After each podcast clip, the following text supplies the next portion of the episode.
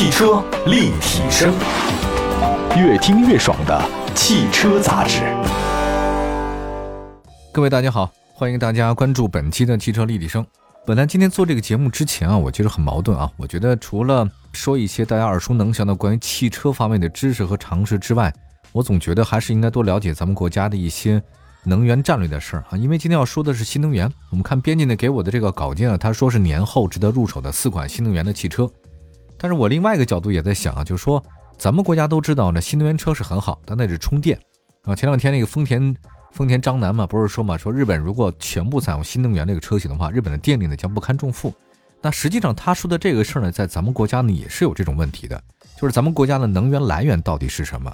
我在想，作为一个每一个国人。你大概应该能知道一些咱们国家的基本情况，比如说我们的国家的这个气候环境是什么样的，我们大概有多少的省份，我们的这个这个构成是什么，经济水平是什么样的。所以我觉得你至少得对你生活的这个环境有所了解。那比如说玩汽车的人，大家都知道，你汽车得有多少厂家，你大概得知道新能源的能源是从哪儿来的。那如果你想关注新能源的话，那你问一下，咱们国家到底有多少能源是火电、风电、水电、核电啊，还有其他的一些新能源等等。这个到底占了比例是多少？但是我又不想一上来呢，先讲这些把大家吓跑啊！这个节目毕竟还是以汽车节目为主，轻松为主，所以我想在节目的后半部分呢，跟大家讲讲啊，一个人一定要对自己生活的环境是有关系的，有了解啊，否则的话，你什么都不知道，你只知道眼前那点事儿的话，天天刷来刷去那些无聊的小视频，那你有什么进步呢？对吧？我们来先说吧，我们编辑给我们提供了年后值得入手的四款新能源汽车，然后再说这个能源的变化。二零二零年全国汽车销量都有下滑，但是新能源呢确实是例外的，尤其是在去年第四季度和今年春节前后，涌现了一批实力颜值皆佳的车型。他们有的来自于传统车企啊，来自于造车新势力，有的呢是刚上市，有的才刚发布。但不可否认啊，每一款车它都是目前最热门的。那这样呢，我们如果年后你要有选择的话呢，给您总结一下：第一款，比亚迪唐 EV。补贴后的售价不贵啊，二十二万九千九到三十五万九千九。我说这个不贵的话呢，是相对于其他的车型啊。从去年的纯电 SUV 前十名 Top Ten 里面，要么就是三四十万的往上啊偏高端的车型，像未来的 ES 系列、特斯拉的 Model X 就这种。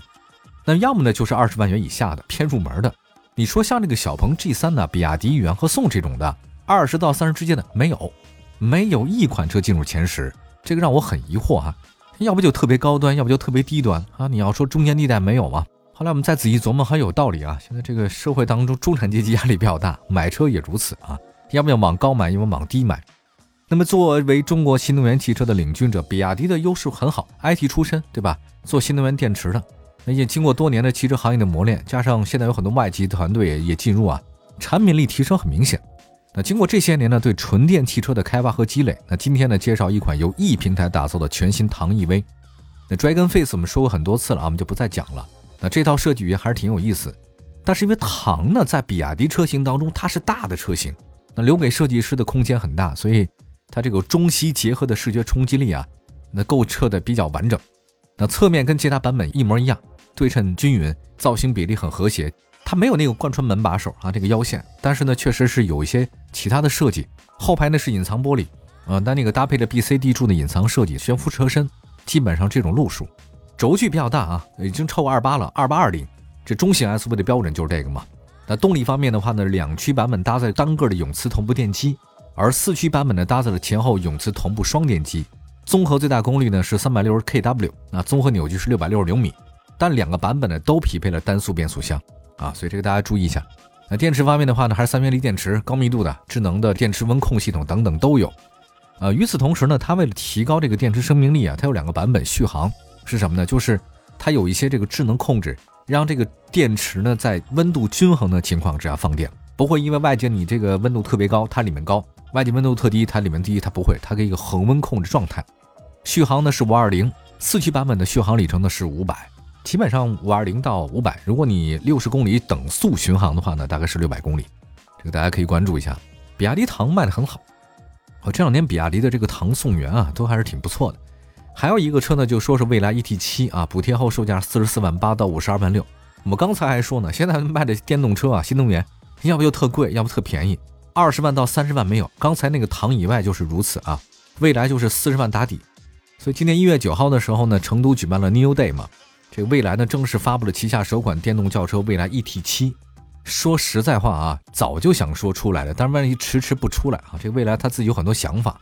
它是中大型的纯电轿车，车长五米，轴距超三米。那一看这个车，大家都知道了，这个竞争对手是谁？朋友们，Model S。你说国产的一个新能源车能卖到五十万的不多呀。有一个让大家特别印象深刻的是，它的 NEDC 工况巡航有望超一千公里。那这个事儿呢，当年在 New Day 上，我发现那些人可能都没搞清楚什么情况啊，就是有些车评人啊，就是说，哎呀，这个续航达到一千公里啊，怎么怎么样，讲一大堆啊，这个车外形怎么样？这个车不要看外形，朋友们，这个车 ET7 你要看外形你就傻了，那你是压根就不懂车。当他说他的 NEDC 续航达到一千公里以上的时候，你就知道他要干什么了。好吧，我们先说一下基本的数据好了。新车轴距呢是三零六零，这很大，跟 C 级轿车呢是基本一致的啊。另外的话，它有没有智能座舱、两块巨屏等等，这个东西都不用再讲，这个基本上是这个路数啊。但是它为什么达到一千公里啊？NEDC 如果达到一千公里以上，说明它电池的革新技术是完全不一样的。就以前的那个电池呢是液态电池，如果它 NEDC 续航能达到一千公里，说明它可能用的是固态电池。但是现在大家明白一件事儿，固态电池特斯拉也没有用，其他厂家都没有用，而只有未来说马上要用，只有达到固态电池才能达到一千公里啊！这跟那什么有关系呢？就是电子啊在电池当中的这个移动的速度有关系。这放电大家都明白吗？学过高中物理的朋友都知道，只有通过电子正负电荷之间来回的移动产生电流，那把所有的电池放在一起的话呢，产生电压，电压电流放电啊，这是很正常的。但如果是固态电池和液态电池的话，它放电的规模和功率就完全不同。NEDC 如果能达到一千，只有一种可能性，这个是固态电池。那么未来能做到固态电池吗？不知道。所以现在有另外一种传闻，说它可能是凝胶电池。介于液态和固态之间的一种流动方式，叫做凝胶电池。那这个事儿呢，有人在问那个蔚来，但蔚来呢也不置可否啊。我们也拭目以待，不太懂到底他在做些什么，可能正在研发吧。如果未来的 ET7 配备的这个叫做镍钴锰电池啊，这是目前全世界容量最高的电池包了。它如果能成功超越一千大关，世界范围只有它做到了 Number One。好，关于这个事儿呢，以后有机会再跟大家细细讲啊。这个电池的放电，这个很有意思。尽量用简单、通俗、明白的这种解释，跟大家以后再减持固态电池解释一下，什么叫液态、什么凝胶态等等啊。好吧，我们休息一下，一会儿呢再说说这个其他几款我们小编给大家推荐的值得入手的年后四款新能源汽车，马上回来。汽车立体声，回到节目当中，您现在关注到的是汽车立体声，我是董斌，今天呢跟大家说的是值得入手的四款新能源车型。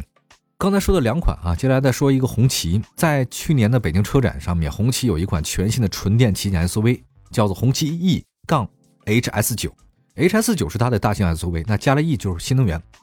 推出四款车型，新车价格来讲的话，这真不便宜啊。当然，我们考虑到这个车呢定位呢跟宝马的 X 七、奔驰 GLS 一样，都是豪华的大型纯电 SUV，而且是红旗品牌的电动旗舰，这个价格呢高一点是合情合理的。那它气场还是挺强大的。红旗现在走的是豪华科技路线，那据说它那几块中控平台左右贯穿大屏啊，那个是很吸眼球的，气质爆棚啊，能 hold 住全场。红旗整个档次来讲是没得说了啊，它现在这个状态很对，就是高端大气，没有太多的生搬硬套，足够豪华，足够细腻。动力方面呢，我很关心啊，两种版本，低功是单电机，高功呢是新增的后置电机，零百加速四点八，同时配备空气悬架四驱，有七种驾驶模式。你看红旗，它的 NEDC 是多少？四百六，啊，双电机的是五百一，它双电机才达到五百一十公里，也就是说它也就五百。现在世界主流的 NEDC 续航都是五百公里啊，当然可能根据它测算的方式不同，但不会超过太多。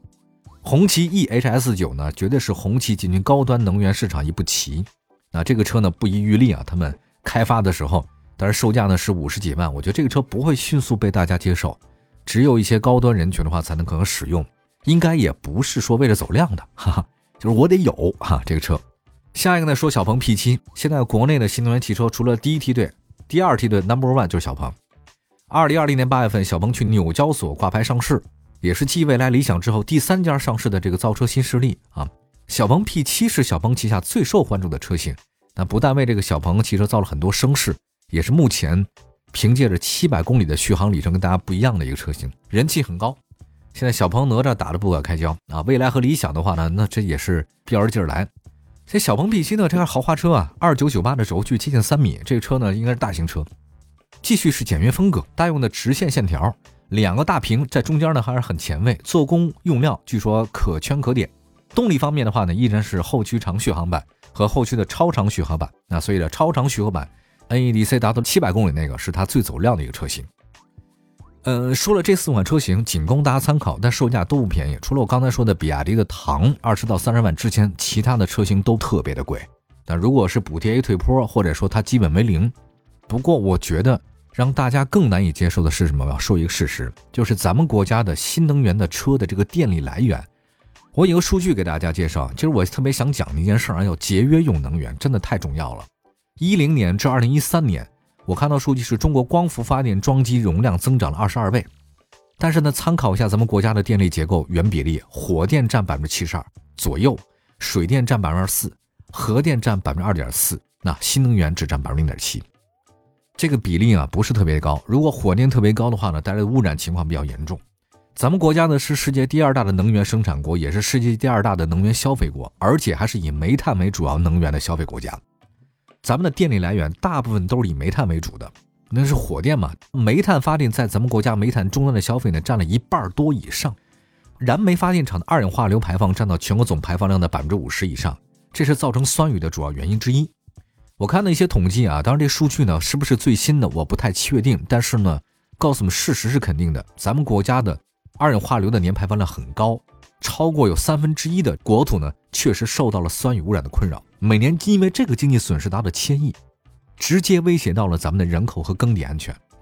而且，如果咱们是以煤炭为主要能源的话，那你想想看，它得运煤嘛，对吧？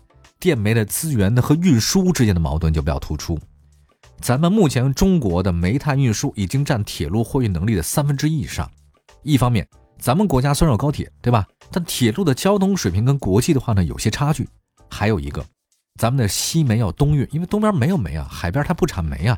你西边的煤像山西啊，这个运到东边，还有北边的煤运到南边，这个就是大跨度、超负荷的运输格局。这个确实运力会紧张。还有一个，煤炭的污染不仅存在于煤炭的终端消费，在煤的前期开发都有。比如说你开采煤，每开采一吨煤可能会破坏。两吨半的地下水，那咱们国家都知道是水资源很紧张的啊，水资源也是严重短缺，形势很严峻。